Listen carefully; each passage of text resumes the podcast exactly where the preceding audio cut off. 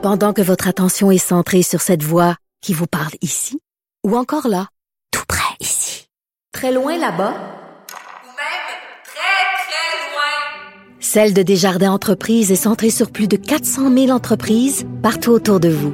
Depuis plus de 120 ans, nos équipes dédiées accompagnent les entrepreneurs d'ici à chaque étape pour qu'ils puissent rester centrés sur ce qui compte, la croissance de leur entreprise. Parce qu'en immobilier, pour être à son affaire, suivez les conseils de nos experts. Via Capital, les courtiers immobiliers qu'on aime référer. Bonne écoute.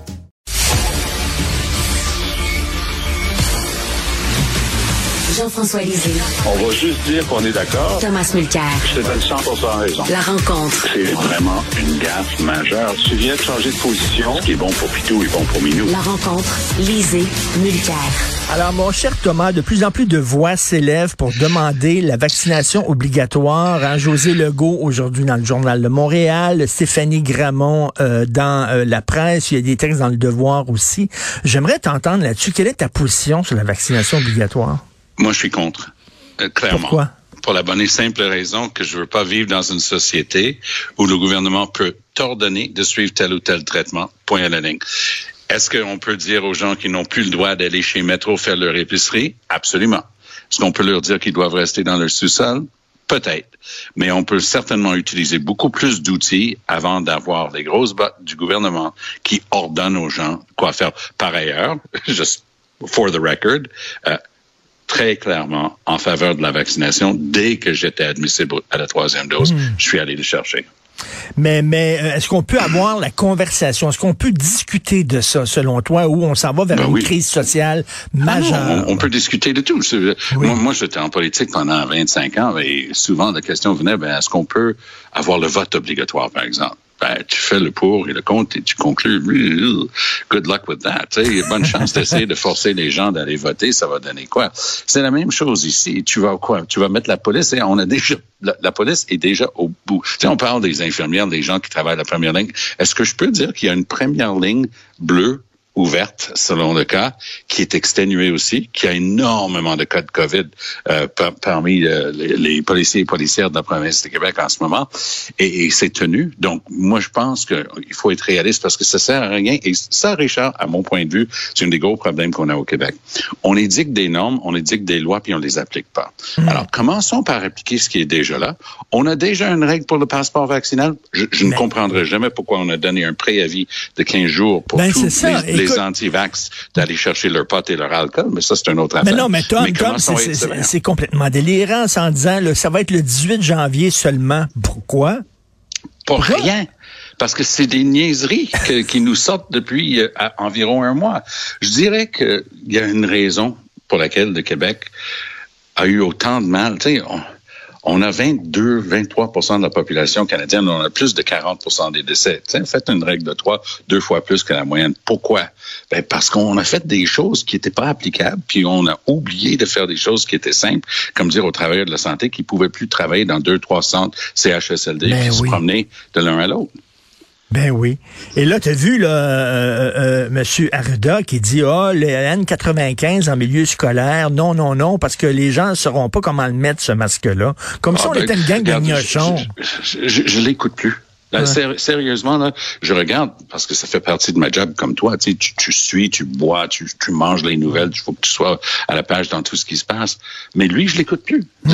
C'est comme, euh, tu sais, dans le Charlie Brown, tu sais, Snoopy, quand il écoutait les humains parler, c'était wah, wah, wah, wah, wah. Ben, c'est ça. Moi, quand j'entends Arruda, c'est wah, wah, wah, wah, wah. Mais tu sais que t'es pas tout seul, hein, Tom. Il y en a de plus en plus qui décrochent de, de Arruda. Écoute, je veux parler des influenceurs parce que là, on attaque, Mais j'ai- on attaque Tom. rose, euh, Richard, j'ai Ah compris. Et ils, ils, ils pensaient que c'était influenceur, mais en fait, c'était influenza. C'était ça le problème. OK, là, on attaque beaucoup les influenceurs et, et on attaque aussi Air Canada qui a décidé de les ramener. Mais Ouais. y, y il y a une gang qui s'en sort quand même assez bien. Hein? C'est Sunwing. Ding, ding, ding, ding, ding. Oui. Donne un prix à ce monsieur-là. Exactement. Alors, moi, je suis ça de près, justement. Je regarde, ah, Sunwing, ah, pas disponible. Ah, réponds jamais aux journalistes. Ah, Euh, excuse-moi, là, ce qui s'est passé hier, apparemment, on aurait appris que ceux qui sont revenus sur le Canada commencent à déblatérer, puis on apprend que beaucoup de ceux qui étaient sur Sunwing avaient ou des faux passeports vaccinaux, ou personne n'avait même enquêté pour savoir s'ils étaient vaccinés ou pas. Ah ouais, ouais, parce que le brillant et talentueux organisateur de tout ça, il le répète dans son, post Facebook. Ah, il dit non, non, euh, on s'en allait dans un pays, Mexique, où ils n'avaient pas ces exigences-là à la frontière. Oh boy. Moi, là, j'ai entendu notre euh, ministre des Transports, M. Al Gabra, dire, lui, il allait enquêter là-dessus, mais je l'invite à commencer dans les officines de Sunwing parce que quelqu'un a fait une passe d'argent avec ça. Quelqu'un a dit, garde, il n'y a plus de voyage, il y a plein de gens qui annulent. On a un avion, il est tanké, on va amener une gang de zouaves dans le sud, puis on va au moins rentrer dans notre argent. Hey Richard, les, experts commencent à sortir là-dessus pour dire, allô, tu as un événement avec un passager, tu fais demi-tour avec l'avion. Tu en as 180 en train de faire le cabochon dans un avion. Où, où est ton staff? Ils sont où? Où est le pilote? Dans l'avion? Et ils ont rien fait, ils ont juste comme amené au Mexique. Il y a, des bouts d'ombre dans cette histoire-là. Puis moi, je commencerai avec Sunwing. Tout à fait, tout à fait. Euh, écoute, je, reviens là, sur les commerces. on leur demande, on leur demande de regarder si les gens ont le passeport vaccinal avant d'entrer dans certains commerces. Là. Et mhm. là, on dit oh non, c'est trop compliqué tout ça. Comment, euh, Tom, moi, mon gym euh, le, demandait, ah puis le cinéma, quand j'allais au cinéma, il le demandait. Ben moi, de voir les gens qui disent non, non, non, on veut rien savoir. Comment? à, deux pas. Euh, de TVA quand on se préparait pour les élections au mois de septembre. Je suis descendu sur la rue Sainte-Catherine pour euh, prendre un sandwich dehors. Et j'arrive au comptoir, le gars il dit je peux te le vendre, mais si tu vas le manger ici, il faut que tu me montes ton passeport. Hey, je vais te dire une chose, ça c'était pas un, gars qui était lieutenant de la police. C'était un gars derrière son comptoir, mais il connaissait la règle. Puis il, voulait voir mon passeport. Il l'a checké avec sa bidule. Puis let's go, tu peux manger sur, sur ma terrasse, sinon tu t'en vas t'asseoir sur le coin de la rue. Et c'est correct. Il n'y a rien de compliqué. Ben, Mais je te l'ai compté. Cette caissière euh, dans, dans, un, dans, dans, le Provigo proche de chez nous qui m'a dit qu'elle s'est fait donner de la chenoute par son patron parce qu'elle a mis dehors un gars qui refusait de mettre un masque. Moi, je pense qu'elle devrait avoir une médaille de civisme, cette caissière-là. Et cette caissière-là se fait donner de la chenoute et par son patron et par les clients aussi qui sont pas ah, contents. Bien sûr, les illuminés, oui, ceux qui ont fait leur recherche. Ben oui, veulent leur liberté. Pas évident, pas évident. Je veux revenir sur ta chronique d'aujourd'hui parce que il n'y a pas seulement que la COVID. Là, tu veux euh, parler justement de cette, euh, cette compensation pour les euh, victimes des pensionnats autochtones. Écoute, c'est une histoire incroyable parce que on dit bah oh, ça fait des décennies qu'on n'a plus euh, les pensionnats autochtones. Non, mais on a continué avec exactement le même genre de discrimination. Écoute, Richard, une des histoires qui a été racontée en conférence de presse donne froid dans le dos.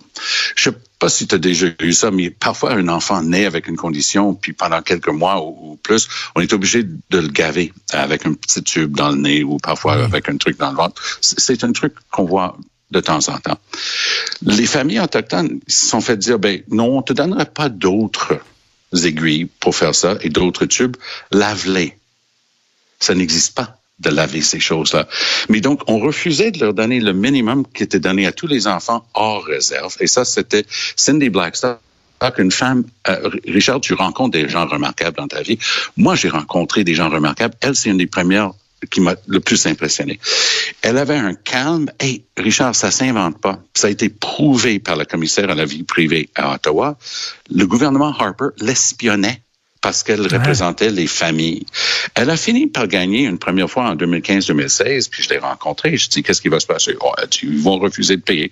Mais avec le même calme et détermination, elle dit, on va finir par avoir gain de cause. Et la semaine dernière, ils ont eu gain de cause, un règlement à hauteur de tiens-toi bien, 40 milliards de dollars, 20 milliards de compensation et un autre 20 milliards pour s'assurer que ça ne se reproduit plus. Puis, Trudeau a eu un truc. Pendant ces quatre premières années, lui et sa gang, ils, regardaient ce qu'ils appelaient deliverology. Est-ce qu'on a livré sur nos promesses? Mm. C'est un terme inventé en mm. Angleterre. Alors, eux, ils comptaient. Tandis qu'il fallait regarder la qualité des promesses rompues. Il avait promis juré de changer le système électoral. Tu sais, un tour euh, uninominal à un tour comme on a, ça donne des, perversions où 32 tu as 100% du pouvoir pour quatre ans. Alors, ça marche pas. Il, a promis de changer ça. Il a rompu cette promesse. Il a promis d'agir sur les changements climatiques. Il n'a rien fait. Le Canada a un des pires bilans au monde. Et là, il avait promis de changer la relation avec les Premières Nations, que ça allait de nation à nation. Évidemment, quand tu te bats contre des enfants devant les tribunaux pendant six ans, t'es pas vraiment très respectueux. Donc, je vais donner mérite à une personne du côté gouvernemental. En particulier, il s'appelle Mark Miller. Hmm. Ce gars-là, honnêtement, quand je l'ai vu se lever en chambre, donner un discours en Mohawk, je me dis, wow, peut-être c'est plus que ce que le client demande. Mais ça montrait une certaine détermination. Donc, il a eu une première job avant de, 2019 à 21. Puis avec la nouvelle élection, le voilà promu le patron, parce qu'il y, a plusieurs personnes qui sont dans le dossier autochtone. C'est lui responsable de la relation entre la couronne, c'est-à-dire le gouvernement avec un G majuscule, et les autochtones. Et tu vois que ce gars-là, lui, honnêtement, Richard, je sais reconnaître les vrais et les hmm. faux en politique. Lui, c'est un vrai. Mais, Ce gars-là est redoutable. Mais, mais Thomas, il y a des gens qui vont euh, s'étouffer dans leur café en te lisant le 40 milliards de dollars. Yes, yes. C'est énorme. Est-ce que selon toi, ça, ça vaut ça? Là? Il y a des gens qui vont dire, non, c'est beaucoup d'argent. Là. Ben, écoute, quand tu regardes les, les enfants dont je, viens de parler, là, qui ont subi ça, ils vont avoir 40 000 dollars maximum au terme de la décision hmm. euh, de la Commission des, droits de la personne du Canada. Il se peut que certains individus, en termes d'une autre loi, puissent avoir plus.